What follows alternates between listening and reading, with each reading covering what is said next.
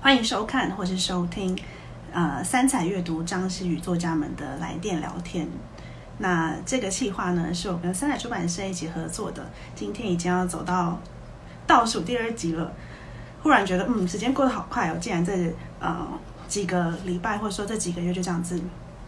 咻咻咻的没有，就这样过去了，这样过时间过得很快。呃，这个计划呢，是我跟三彩出版社一起合作，然后我们每一集都会邀请一个很有趣的创作者来跟我们大家聊聊天。那我今天非常的紧张，是因为今天的这个创作者呢，是一个我觉得算是重量级、重量级、重量级大嘉宾，他就是呃小日子的发行人冠英。那我在邀请他加入前，我想要先跟大家分享一下我对他的印象。我觉得大家应该对《小日子》这本杂志不陌生，它就是一本很漂亮的杂志。然后在公馆后面有一间饮料店，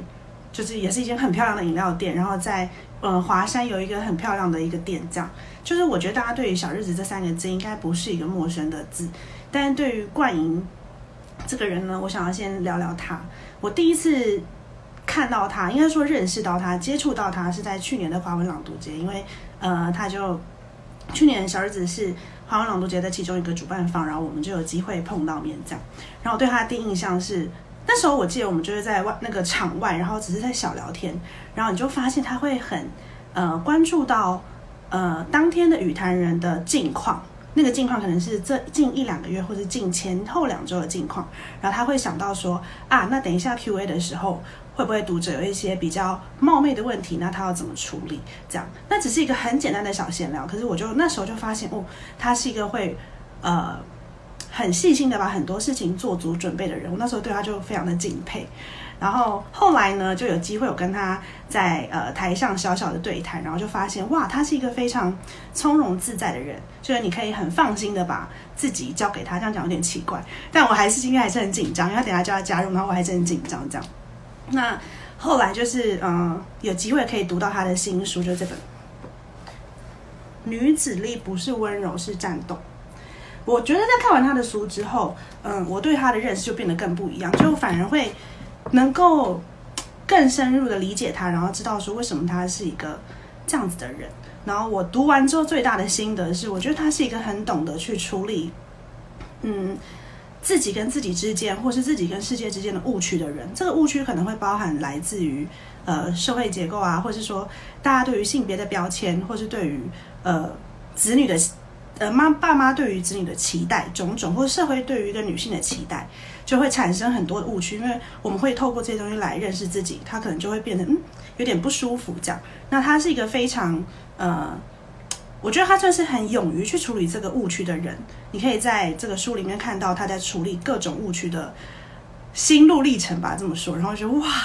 因为有很多的阶段是可能我现在还没有经历的。我就我我刚刚在直播前就传讯跟他讲说，我觉得之后每个阶段都要来好好看一看他这本书，就是可以，我觉得真的算是一个 女性的圣经。我刚刚就这样讲，真的没有太浮夸，真的很好看。你看我做了很多的。笔记这样。好，那我们现在就邀请冠莹加入，然后来跟我们聊聊天。Hello，冠莹，Hello，嗨，西西，我脸直接好久不见啊，这脸过分惊讶，西西，没有，好久不见，好久不见，嗨，哎，我很喜欢，我真的，我真的很喜欢你的书，哎，谢谢，而且你做的笔记超多的，哎。哎，对对对，而且这个这这个颜色都是有意义的，就红色是我觉得最棒的，就是我觉得 是一个还是是一个评分的阶级吗？没有没有没有没有，然后绿色是我觉得嗯，我要自己好好再反思一下的，就是这种有有分。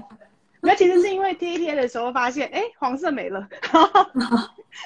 谢谢，我手边有那个刚读完的信息的书在这里。对，因为我之前不是那个问你说。有没有办法同框一起播吗？对不对？嗯，因为那个之前也酿了梅子酒，然后我本来想说，如果我们同框一起播的话，我就可以拿去给你喝。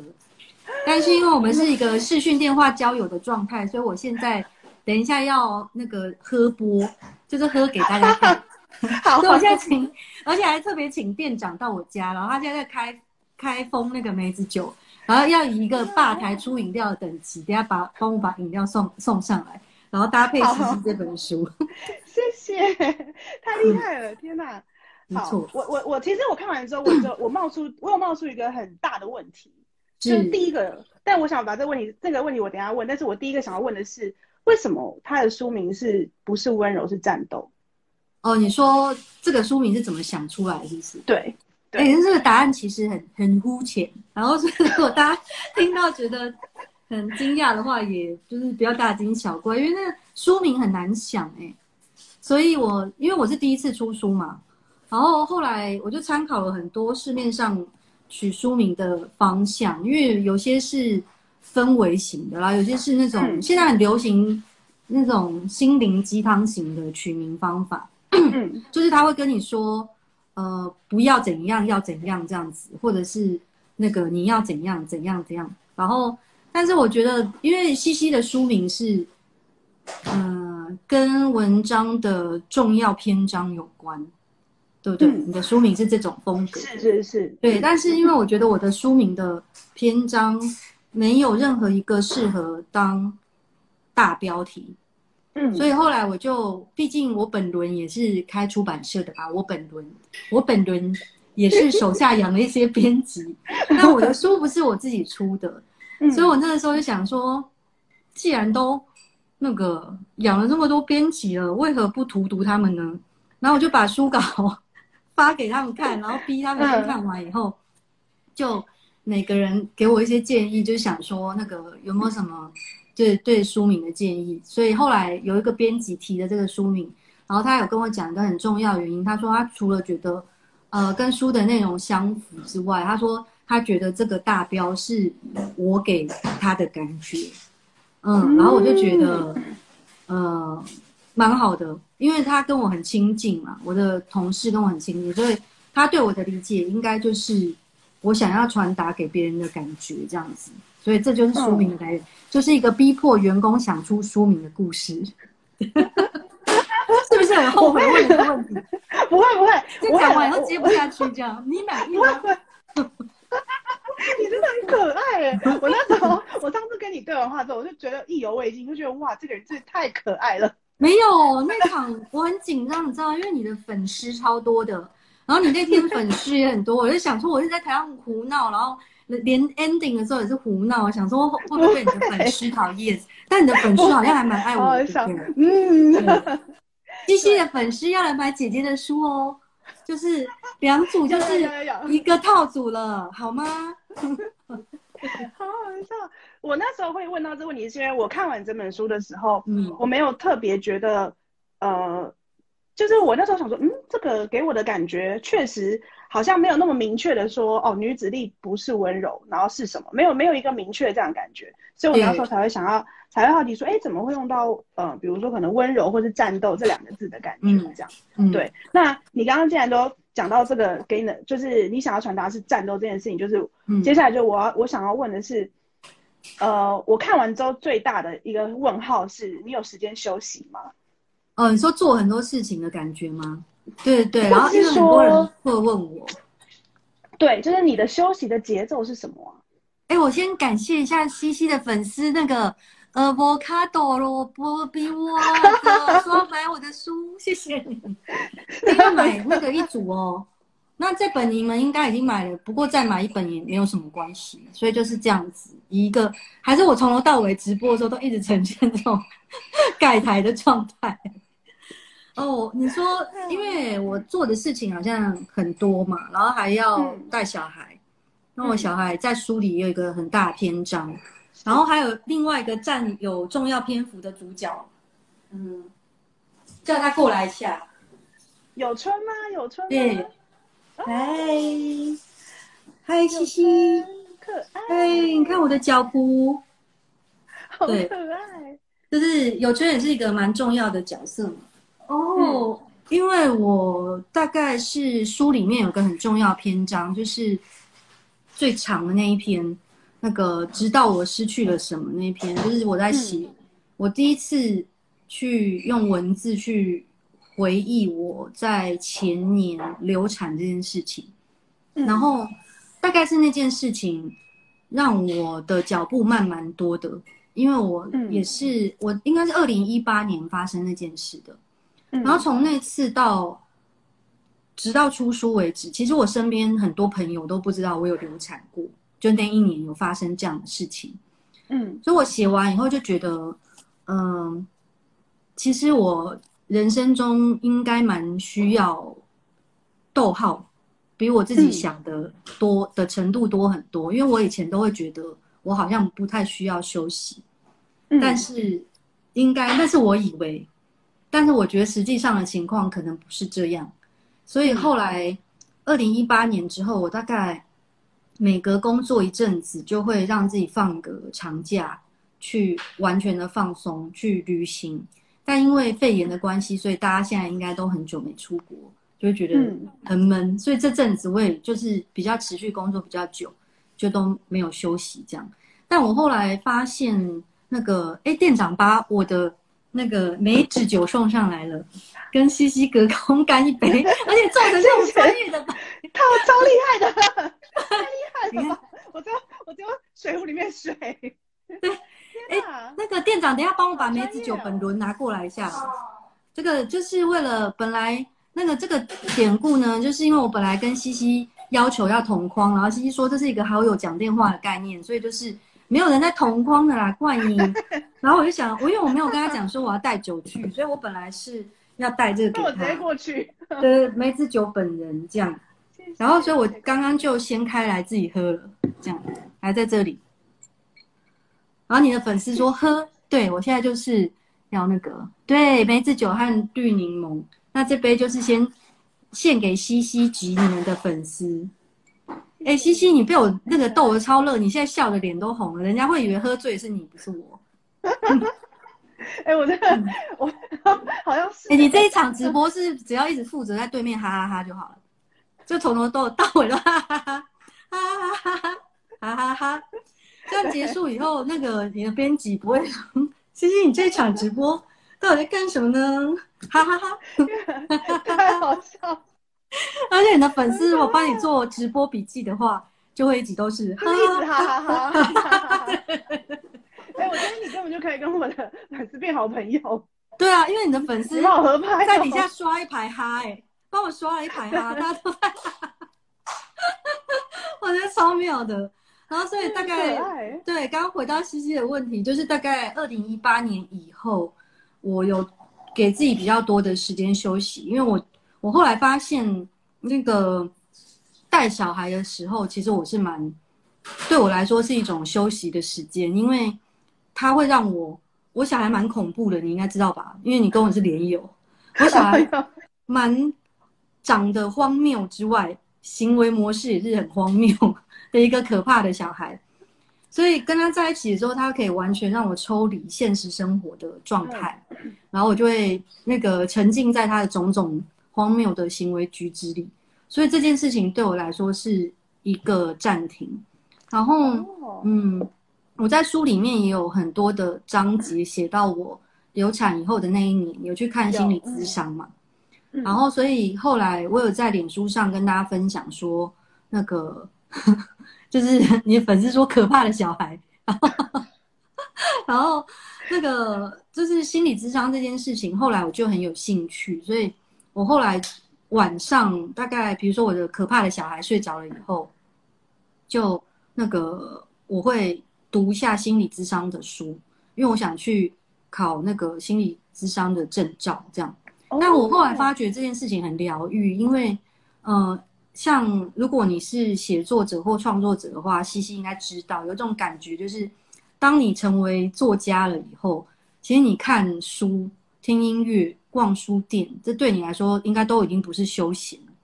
它是你工作的一部分，你会用一种很专业的眼光去看这件事情。嗯，可是当你去接触一个完全不同领域的时候，你就会觉得那那对我来说是一种放松，因为东西都看不懂，所以我就会觉得哇，好酷哦，可以好好的放松。帮西西喝一口他的美酒。好，我刚好今天，我刚好今天跟一个朋友见面，然后我今天那个朋友见面，他是呃，他也在准备心理智商师的考试，嗯，然后他那时候是跟我说，就是。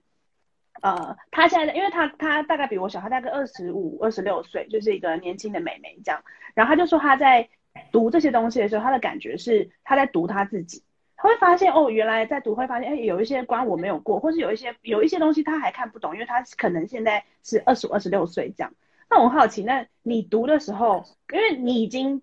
呃算是有比较丰富的人生经验了，嗯，你读的时候不用修饰啊，就是我年纪比较大。你看什么？你看这样。哎，你刚刚讲说很很努力，很努力在修饰。就是哎，你的 你的粉丝刚那个有个 J J 喵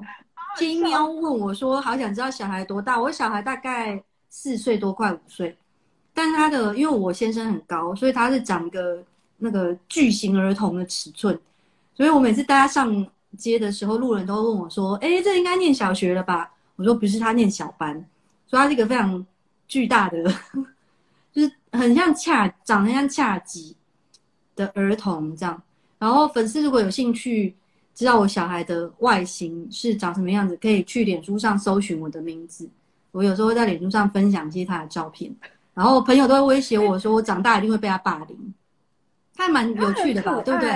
蛮逗的，超级可爱。嗯，他很可爱耶，很聊天。我每次看到不吃笑出来。对啊，因为我觉得他的本存在感觉本身就带给我朋友蛮多欢乐的，所以我还蛮乐于分享他的事情。然后巨型儿童，对，他是巨型儿童。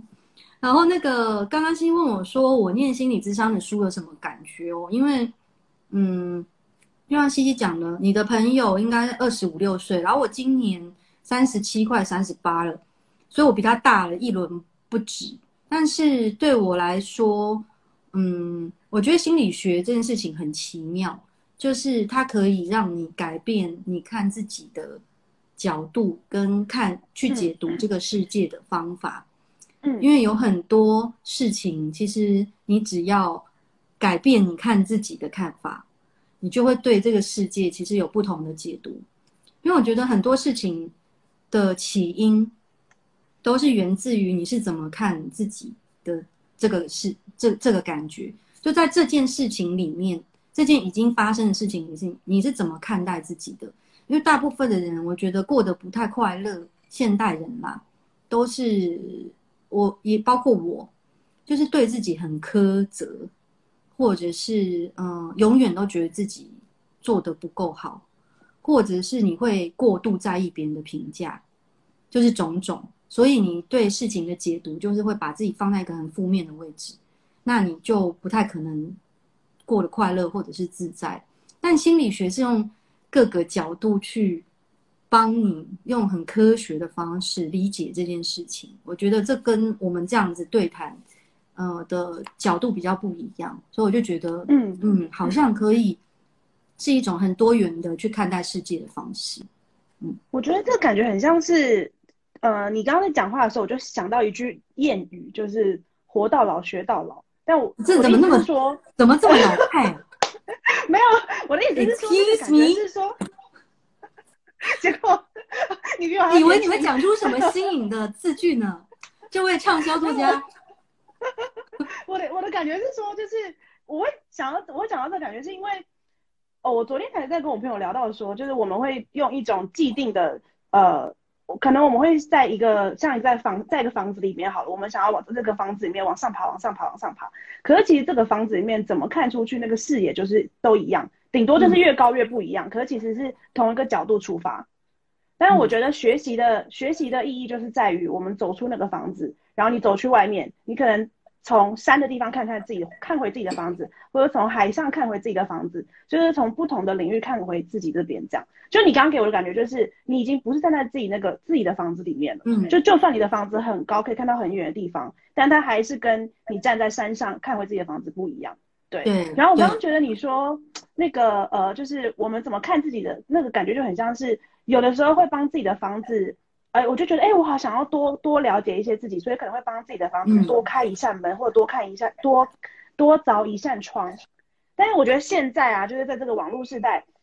那些窗应该都是要让我们看出去的东西才对，就是你应该要打开那个窗户可以看到外面。但现在那个，我觉得网络时代那些窗上面就印着大家的脸，嗯，就觉得哦，是他们这样看我，就是那些窗反而反而是让我们看见了别人怎么看我们，而不是我们去看我们怎么去看这个世界。真的。对，哎，你这段讲的很好，有平反你刚前面那一句，我回到畅销作家的姿态，给你个赞。哎，另外我要那个解释一下，我三不五十会靠近，然后斗鸡眼，是因为我想看大家在讲什么。因为大家好刚好会想说，我我刚突然看到自己斗鸡眼被吓到，然后哎，我们这样子会不会聊一聊一个小时就过了？应该也没关系吧？对，会会会，我会注意时间，对对对，会注意时间。然后我觉得像刚那个西西讲说那个房子的概念，我觉得嗯，就是现在那个窗都很像。大众的眼睛嘛，但其实，呃，很多人终其一生都想要努力的去挣脱所谓别人看待你的这个看法的这件事情。因为我觉得人的一生的曲线是很奇妙的。因为像我小孩，就是刚刚我们讲到那个巨型儿童，巨型儿童他现在不是四岁多吗？那他在他现在还处在一个完全不在意别人怎么想他的阶段。所以看到一个人社会化的过程，就是他是从很自我的、比较快乐的状态，然后到一个那个社会的成见跟社会的影响力越来越彰显的，然后会越来越不快乐，跟绑手绑脚，然后再努力的去挣脱这件事情。所以我在写这本书的时候，我一直想到我的孩子，以及你刚刚讲的那个自我观看的概念，因为我一直在想说，如果嗯，我是他妈妈的这个角色，或者是我写的这本书能够帮助他早点走过把那个别人的眼睛往身上贴，然后又要想办法撕下来的这个过程，我觉得我我会想要做这件事情，这也是我写这本书很重要的一个目的，就是因为我觉得人免不了会先走过那个你把别人的眼睛一直贴在自己身上的这段。过程一定会去贴的，所以你不用为了自己在意别人的想法而感到不好意思或者是愧疚，因为每个人都会，而且一定会走过这段。而且不管多洒脱的人，他其实他哎呀，他跟你说什么 “I don't care, who care” 要加 s 哦，“who cares” 的，其实都还是多少会有点哎，你笑点很低，这样你也要笑，你这样子 随时。真的，随时这样子，人家会不会觉得你的话很那个？因为你那边都一直是这样，从头到尾就只有这样。他做点其他表情好吗？做点其他表情哦，这样子人家觉得你那边画面坏掉了哈。这样，你看你的粉丝在刷一排笑脸。对，然后我就想说，其实再怎么样，到什么年纪的人，就是再怎么不在意或我行我素的人，心里多少都有一个比例，就是还是会有点在意。那我觉得，呃，在意这件事情是几乎无法根除的，但是你可以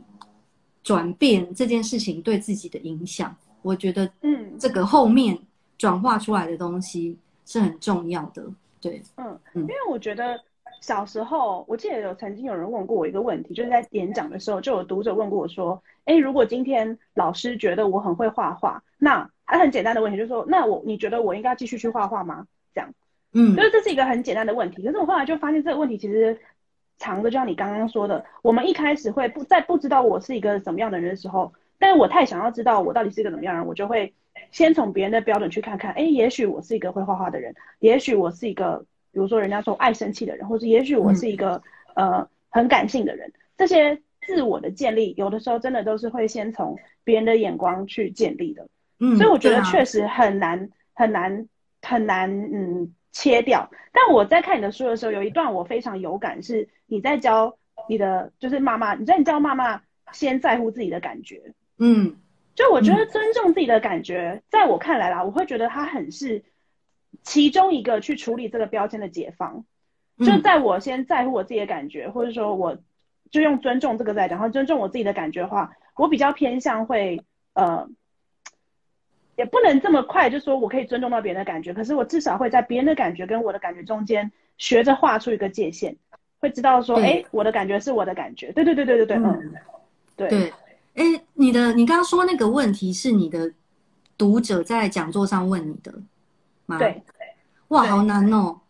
而且你的读者，哎，我上次华文朗读节的时候讲到，刚刚开场，西西不是说华文朗读节是我们认识的契机吗？对。然后那个讲座结束以后，西西的粉丝就变成一条长长的河流在旁边，然后等着给他签书跟互动一下这样子。然后我发现每个读者过来的时候都会问你问题，而且你都聊得超有耐心的。因为像我有时候去讲座嘛。那讲座其实坐着听的人还好，但你在台上讲话，这一个小时是蛮累。然后下台的时候，有时候读者会来找我问一些问题。那因为我的那个粉丝没有吸粉排的那么长，吸粉是什么东粉的邻居吗？吸粉没有吸粉那么长，但是我个人就属于超没耐性那种。然后比如说他问我说什么，而且我会想说我身上散发什么磁场。读者都问我一些光怪陆离的问题，比如说要不要跟男友分手之类的。然后我想说，嗯，这个因为这种建议是一下子你现场听很难给建议嘛，对对对。但是我发现你都会给到一些很一针见血又很温和的回应，因为我都会那个超不耐烦讲座。后来，然后来跟我讲说她男友怎样怎样，然后到底冠英老师你觉得要不要分手？然后我都会理智断裂，然后跟他讲说先分手，先分手，乱吼一通。他会觉得你的回答真的超有耐性。但你刚刚讲的那个，就是我在跟读者解释一下，因为我的小孩叫妈妈号嘛，然后因为四岁到呃上学前就七岁这中间，我觉得他是一个。呃，非常剧烈的在社会化的过程。那你们回想一下自己小的时候，你的第一步社会化，一定是那个在幼稚园上小学的这个阶段，这两个阶段最常带你的那个长辈，是隔代教养也好，阿公阿妈也好，或者是是爸爸妈妈，你会按照他的脸色跟喜好去揣测你应该做的事情。是对对或错的那种就不用讲了，就比如说不应该把东西打翻，这是正常的，所以你会怕大人的脸色不去做。但是像，呃，我的孩子他其实虽然外形很粗犷，她是女生嘛，但是她的敏感度其实很纤细，所以他最近那个虽然有一个粗犷的爱外形，但是不知为何他迷上了公主风，然后就是。就有一个很大的反差，反差，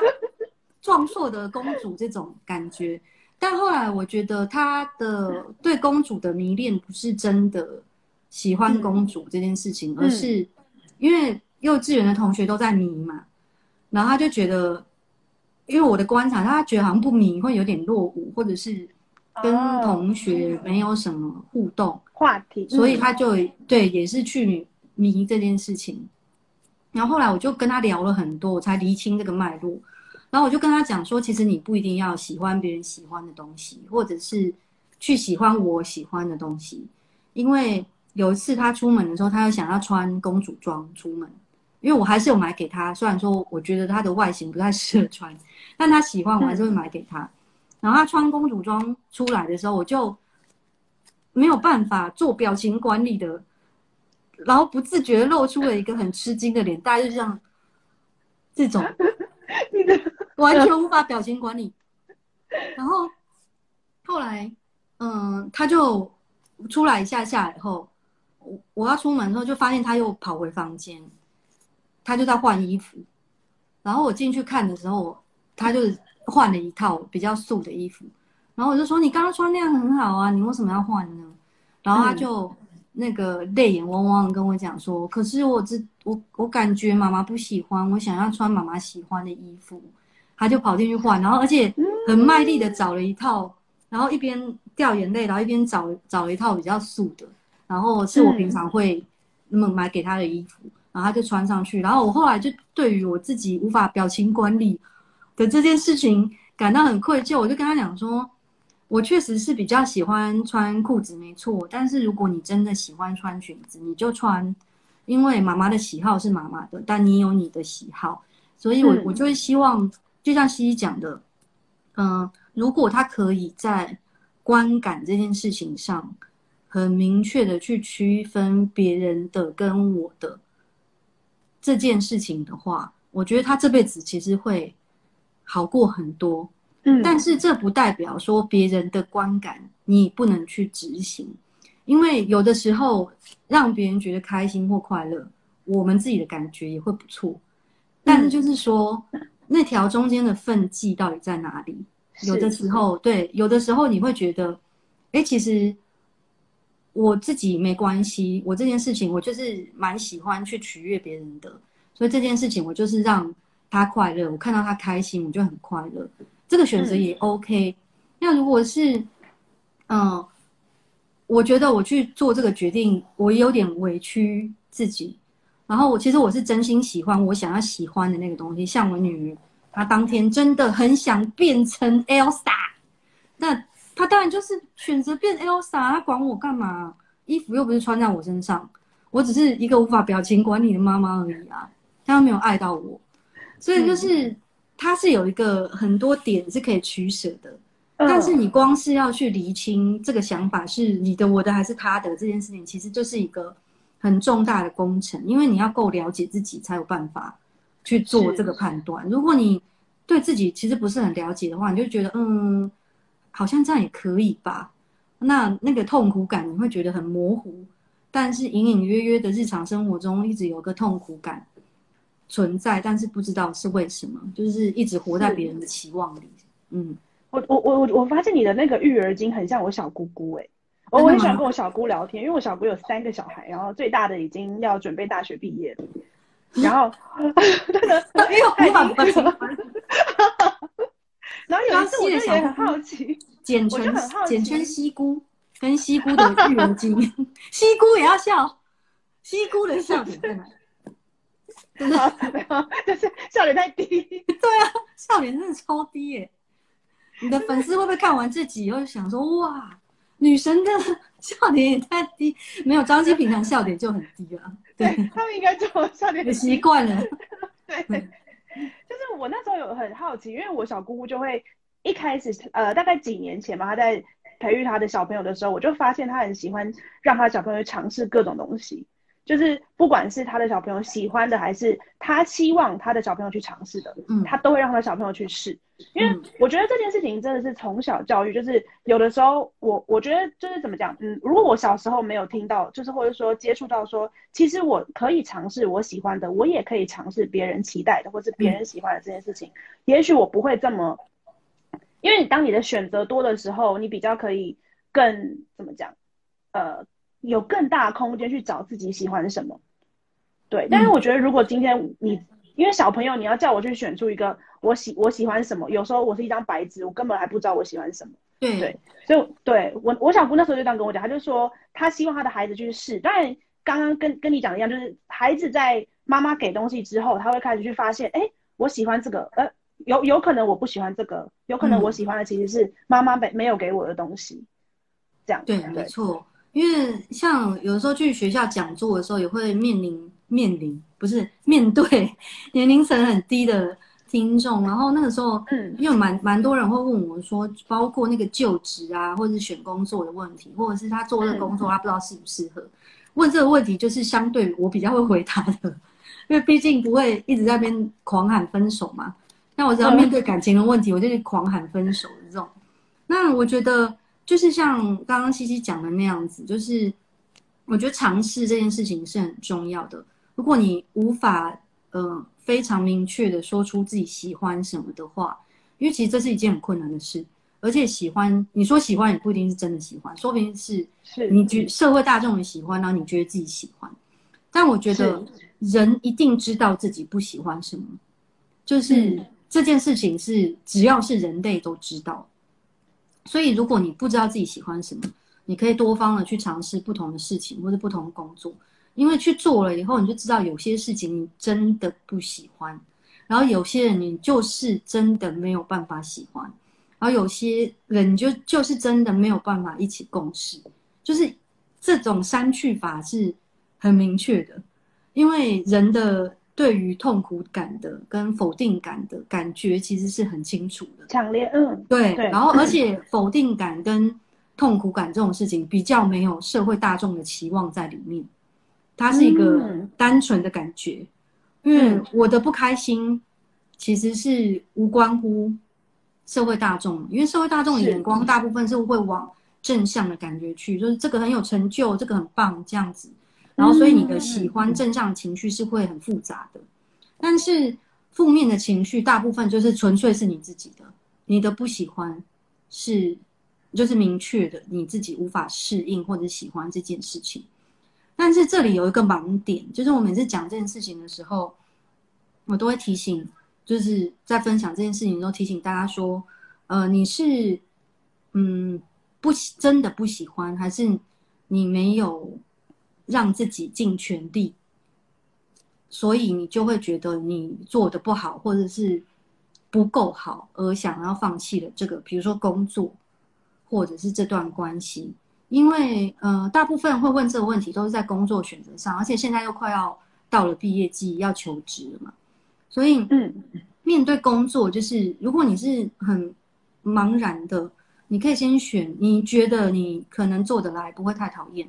的工作去试，但是务必在尝试的期间，要让自己觉得，呃，很很努力了，就是很负责跟很尽心的去做，然后你才可以看到那个环境的结构里，你真正喜欢跟不喜欢的是什么。嗯，就是这是一个关键。这个让我想到，好，让我想到两件事情。第一件事情是，呃，我小时候。会想象着我喜欢的那件事情，就要那件事那条路上，比如说我今天选了 A 这条路啊，我选了作家这条路好了，然后我就要觉得这条路上全就是因为我喜欢写，所以我走上去之后，这应该要就是一片风光明媚，然后一就是都是大晴天，然后都是我喜欢的东西这样。然后，但我后来就发现，哎，其实我喜欢的东西或我喜欢的路上，它会出现一些我不喜欢的事情，然后那个东西是我需要去呃把它，但不代表说呃这条路上我就不想要了。然后这件事就会想到我刚刚讲另外一件事情是，呃，我我我发现你你有一个很擅长的事情，是你很擅长去完成你自己的驱动，完成自己的内在动机。就是我前几天呃，好像上个礼拜看到一篇文章，就在讲说我们我们怎么样去呃驱动自己继续完成我们想完成的事情，其实是因为有一个内在动机。但是当我们跟这个社会上其他人一起合作的时候，就会出现外部动机，就包括你刚刚说的，可能是别人的期待，然后是老板的期待或者是什么。那我如果把我的内部动机关掉，那我就会一直不断的要去用那些外部动机去支撑我的行为。嗯，对。然后我对我刚刚觉得你讲的那个就很像是，应该是说你讲完之后，我就同时想到你在书里面写到的，就是呃很多事情有一句你那天你那个时候写是你要走进去你才会知道。嗯。就是你试了才会知道，对，你要试了才会知道。就是我觉得有的时候，你刚刚讲那感觉就像是，有的时候我们还没有把我们自己的内部动机驱动完成，然后我们就会先投降在外部动机那边，就觉得啊，我做不到了这样。可是其实我还没走到里面去，知道说我到底可以驱动自己到什么程度。没错，而且这句话登场的时机点是那个我先生跟我讲的，因为那个时候我在面临换工作啊，对对对对对，嗯，对，很关键的选择，然后嗯，那个呃。哎，刚刚有粉丝说，西西可以分享这篇文章吗？关于内在和外部动机的，可以可以可以，不能 不能分享，只能买书。分享什么文章？快点去买书。可以 崩溃。好啦，西西晚点会跟你们分享啊。就是，呃，我那时候要换的时候，觉得蛮害怕的，然后所以我就问他说，那个觉得我要不要去换这个工作，因为很怕自己做不来。嗯，那他就是说。嗯，因为他是一个思考逻辑蛮直接跟简单的人，他跟我讲说，你就是先去做，因为做不来也不会怎么样。就是世界上事情真的大部分事情都是你做不来也不会怎样，但是你为什么不去做呢？因为你顶多会得到就是别人觉得啊，你这个人好逊哦，或者是啊你怎么这那个工作表现不如预期，那又不会怎样。就是真的不会怎么样，你我觉得去尝试这件事情的珍贵度远大于呃别人觉得你做的好不好，因为你把自己放到那个时空跟环境里的这件经验跟经历，对你来说是无比珍贵的，而且你才有办法。去验证说，呃，你自己内心到底有多喜欢这件事，因为。我最近突然想到，就是西刚刚分享的时候，嗯，我在想说，我每次看到我的同事，然后跟看我自己本轮的工作态度的时候，我都觉得，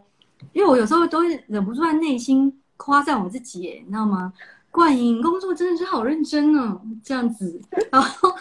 这样你也要笑，真的是笑点很低呢。刚刚有个粉丝，刚刚有个粉丝打了一句像绕口令的话，超好笑的。他说什么？他说什么？嗯。你说，呃，如果笑笑点低的人笑点低，通常就会戳到他的笑点，然后很像绕口令，啊，说就是你呀，我完全理解。然后我就想说，嗯，工作，我常会对自己对工作或者某件事情的投入程度感到很吃惊，但我觉得，嗯，有的时候我周遭人会跟我说，哎，你真的是一个。工作狂哎，或者你对什么事情很狂热这样，或者是像张希刚刚说，我是一个成就动机很高的人。我觉得我后来想到一个关键，只有一个关键点而已，就是你真的对这件事情有兴趣，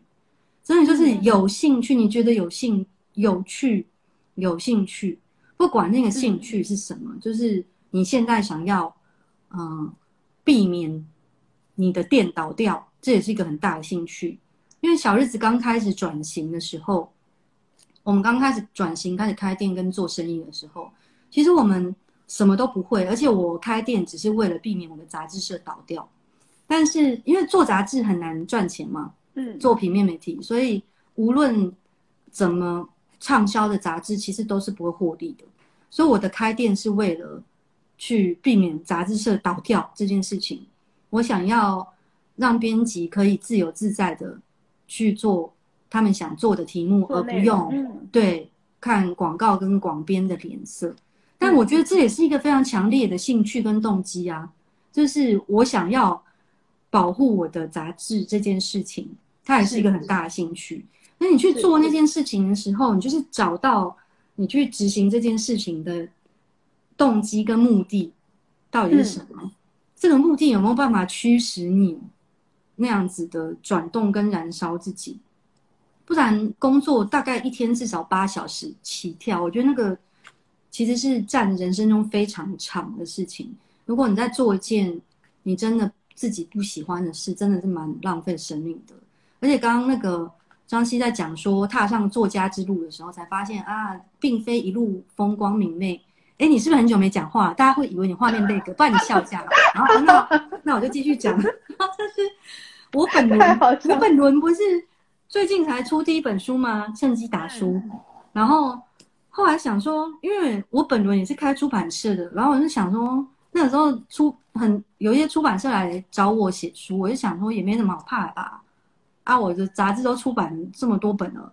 啊，不就是那种感觉？然后后来把书写出来后，才发现，哈，就是。因为你是您是出书界的前辈了，所以没有没有没有，毕竟您第一本书就登上了畅销作家的排行榜，所以你应该很难体会像我们这种素人作家在出道后的辛酸，对不对？哎，那粉丝又在笑你了。哎，粉丝说西定格了，快点蠕动一下，这样蠕动一下，对。太好笑了。然后我出书以后才发现啊，原来我还是会有得失心的。虽然我杂志都已经做快一百期了，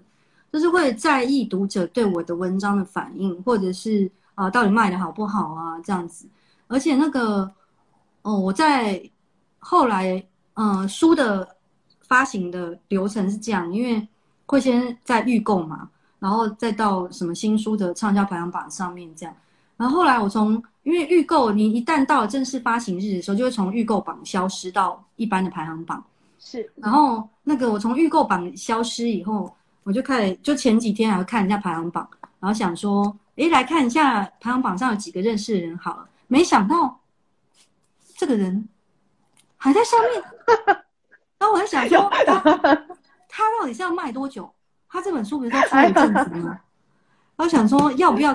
给别人活啊，奇怪。然后总之呢，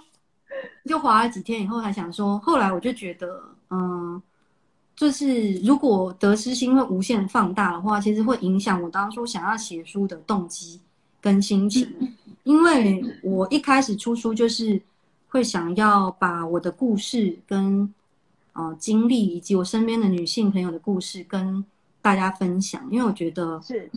我想要让看到这些故事的女生们获得一些安慰或者是激励，而且我把它设定成一本，我希望你搬家的时候不会想要丢掉这本书。它是你人生中遇到一些状况的时候，你都会想要拿来翻一翻。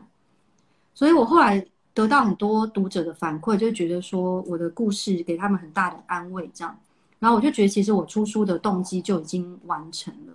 所以我不想要让自己的心慢慢的黑化或者是劣化啊，然后去呃比较排行榜啊什么的。而且出书真的很辛苦呢。畅销作家张希应该不能够理解像我们这种素人作家打书有多辛苦吧？对不对？你知道那些害羞什么？蛮辛苦。对，不用讲那种客套话，我觉得还没有。我要 我要 我要先说，就是我觉得你，哎，你镇定一点，你镇你镇定一下，你镇定。我我觉得你刚刚说那个，对，不要让自己的不要模糊。因为外外面的这些，应该说你做完这件事之后，后面发生的事情模糊你原本做这件事情的初衷。对，这件事情是也是我在出书的时候学习到，因为我觉得我我觉得呃，我们进入市场啊，不一定是说不要说进入市场，我们面对人群的时候，因为那个别人的声音很大嘛，有的时候我自己的声音会慢慢变小变小变小变小，然后可能就觉得哦就听不到了这样，所以常常都会要自己不断的跟自己讲话，然后才能够去。呃，提醒自己说，哦，其实我的声音在这边，我的声音在这边，这样。然后你刚刚说到，其实我刚刚一直在想一件事情，就是你讲说，你从你你你虽然你你是一个呃有有出版就是出版社嘛，然后到你跟你自己出书这件事情，其实我觉得这是一个很，我那时候非常敬佩。虽然你听起来可能很像客套话，但真的不是客套话，因为我真的是在进入了呃，算是我也不算在出版圈，就是我出书之后接触到了出版团队之后，才发现。哦，所有的事情都是团队合作，就所有的事情都是，今天我有呃可能销量，或是我有任何的表现，其实它都是后面有很多的人在呃一起组组成，一起完成这件事情对，所以我觉得你的会讲话耶，比如说三彩听到这边应该已经这样子了，我们家西西都是董事，西西就是同事，所以我觉得可以呃，就是你做这件事情会。我觉得会反而让我觉得很敬佩，是因为你你会在不同的位置上感觉到说，哦，其实这个团队的不同的呃不同的角色是他们的心境是怎么样的。对，因为之前那个呃前阵子有一个在网络上有点争议的事情嘛，就是呃有网红在 argue 说那个出版社的角色到底是什么哦，嗯，对这件事情，但是因为我自己本身是出版业。但是因为我以前是做杂志，所以嗯，那个比较跟图书的出版是不一样的。但自己出书以后才发现，因为像我朋友也会在我旁边那个讲一些五四三啊，这以下是朋友讲，不是我个人讲的哦。希望我的出版社不要生气。比如说我朋友就会想说，你的书就自己出了，干嘛给出版社抽？然后或者是嗯，哎，你的出版社到底在干嘛啊？不是书写好印完就可以直接拿去卖吗？但其实完全不是，就是你出书，完全不是。对，从写成稿子到变成这样又自入，变成这样的过程当中呢，就是中间有很多事情要做，因为呃设计，然后校稿、通路、上架、活动以及种种，我觉得就是刚刚其实讲的每个环节，其实那是你看不到而已，不代表它不存在。每个环节其实都有一个功能在那边，是。然后我的出版社也是帮我那个打通了很多事情，而且，嗯，我觉得我在这边我也要那个感谢一下我的出版社，毕竟西西刚刚有感谢他的出版社。可以可以可以可以，不过我们时间快快，我的时间剩下五分钟。哎，对啊，为什么？而且时间都快剩下五分钟，你一提那个仿纲上面的问题都没有问我，他那仿纲到底是用来干什么的？然后就是预备预备，想说预备，对对对，笑得太开心，然后对啊，你这集就只要笑就好了，是不是？主持人很好当啊。然后我就来宾来来宾很好 Q。后来就想说，那个呃，出版这件事情就是很多的环节在里面，因为像我的出版社，我算是第出第一本书的，但他们对我提出的任何要求都全部答应，然后很卖力的在帮我，呃，推销这本书，因为我觉得他们对我很有爱。虽然说我是一个没有出书过的人，但我觉得我最近就是，呃，自从那个西西开始直播以后，然后我就觉得其实这件事情对你来讲。呃，我不知道当初这个点子是怎么出来的，但是对你这个行为，我觉得很赞许，很赞许，跟也是蛮佩服的。因为我觉得大部分的写作者，尤其像，嗯，如以我感觉到的你的个性，你应该不会太喜欢，就是一定比例以上的时间需要拿出来，就是做这样子的直播跟活动。可是我觉得你面对这个直播的心态，就是很像。你当初我们在沟通说要怎么直播的时候，你就说，哎，就像有点像朋友在聊聊天这样子，跟大家分享一些写作的心情。因为我觉得它是一个很好的途径，让读者去了解书啊，跟作者本身。但是也因为这样子，张希必须去面对很多种其实你认识跟不认识的人。因为像我们两个姑且还是认识、见过面、讲过话的，但你在访问那种完全素昧平生。的人的时候，认真的其实是一个蛮大 loading 跟蛮大压力的。我就一直笑，对啊，然后一直笑，真的，而且然后像上次卢导那一集啊，卢导不是前几集有登场吗？是，然后是是是，卢导也是一个超随性的，他是不是在他家的某个墙角拨弄着他的秀发，然后说，呃，对这个问题呢，我就觉得，然后 他就我就自己就讲完了，对，然后因为卢导也是。那个很口才很好嘛，然后所以那一集那个张希也是呈现一个一直在对面这样，然后就那集就 结束了，一直笑。对，因为，我们是只剩两分钟，对不对？对对对，我们我们大概呃大概两三分钟差不多了。对，差不多要 ending 了，这样。对对对。然后呃，今天就是很高兴有很多朋友们上来看我们直播啊，但大部分时间都因为都是在调戏张戏的过程当中，时光就飞逝。然后就是很希望大家可以去买这个套书，回家看。我跟你们说哦，这两本只能一起合购，不能单售哦。就博客来上面购物车这两本是放在一起的，买了一本就要买，这是上下集。如果你只看这本的话，吼，你会看不懂，一定要买这本，认真的打书。就是我的，对我的书是以呃我的过程成长过程当中的面临到很多。女性会有的困境跟困难去写的，我希望，嗯，可以给听众朋友们一些同情共感的分享。这样，但如果你是男性读者，你想大为减低被女性朋友杀害的几率，也很推荐你去买我的书哦。对，哎，我真的很推荐这本书，我觉得它是不同不同年龄层的女生看都会有所读，因为它里面真的记录了很多冠莹的。呃，各个不同阶段的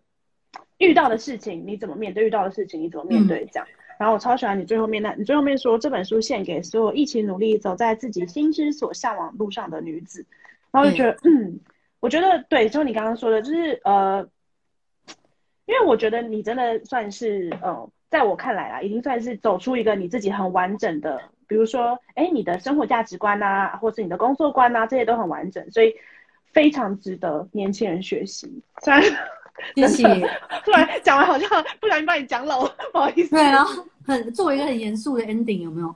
然后我接下来，嗯，请说，请说。哎，快快快快没了！我要赶快说，我要讲最后一件事情是，你在这里面讲到一个，就是我那时候在想着，我今天的 ending 要讲，就是你有讲到说你很尊敬现在的自己。嗯，我觉得这件事情非常值得学习，因为。我觉得我们大家在学习，在长的成长路过程中，都在学着我要怎么样喜欢自己，我要怎么样喜欢自己，喜欢自己。但是我觉得喜欢的下个阶段就是尊敬，就是我要怎么样做到可以让我自己都尊敬的人。这件事情是我我现在都还在学习的。嗯，对，因为其实我的这本书里面最后一篇是写，呃，我的一个前男友这样子。然后为什么这本书特别收了这个文章，是因为其实。刚刚西西讲说尊敬自己的这个点是这段感情里面，我是非常的呃拼命去谈那段恋爱，但是我会想要收这篇文章的原因，是因为我觉得我会怀念那段感情，是因为我我很尊敬为了爱情在那样子奉献那种很浪漫的姿态。嗯，所以其实，嗯，我觉得让自己佩服自己是很重要的事情。你到底喜不喜欢这件事情？然后那样子，你有没有很努力去做？然后你有觉得快乐吗？这是一个很关键。还有刚刚你的吸粉说想知道书名，那我们从现在开始，哎，那个 avocado apple water，帮我把书名打出来嘞。对。然后从现在开始到直播结束，我都只会讲书名这句话哦，就是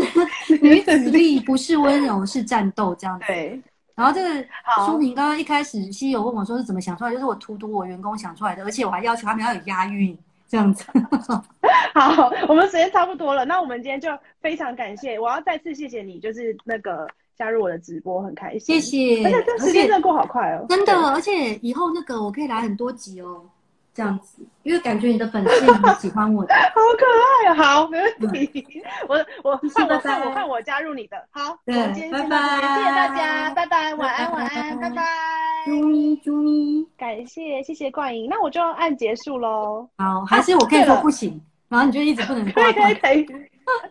还有，我要跟大家说一下，就是这个直播呢会留会留档，就是会在下礼拜五的时候上架到三彩的 YouTube 跟三彩的呃 Pocket 上面，大家可以在上面收听。这样，我相信大家都很喜欢可爱的。哎，超超时三十秒应该没关系吧？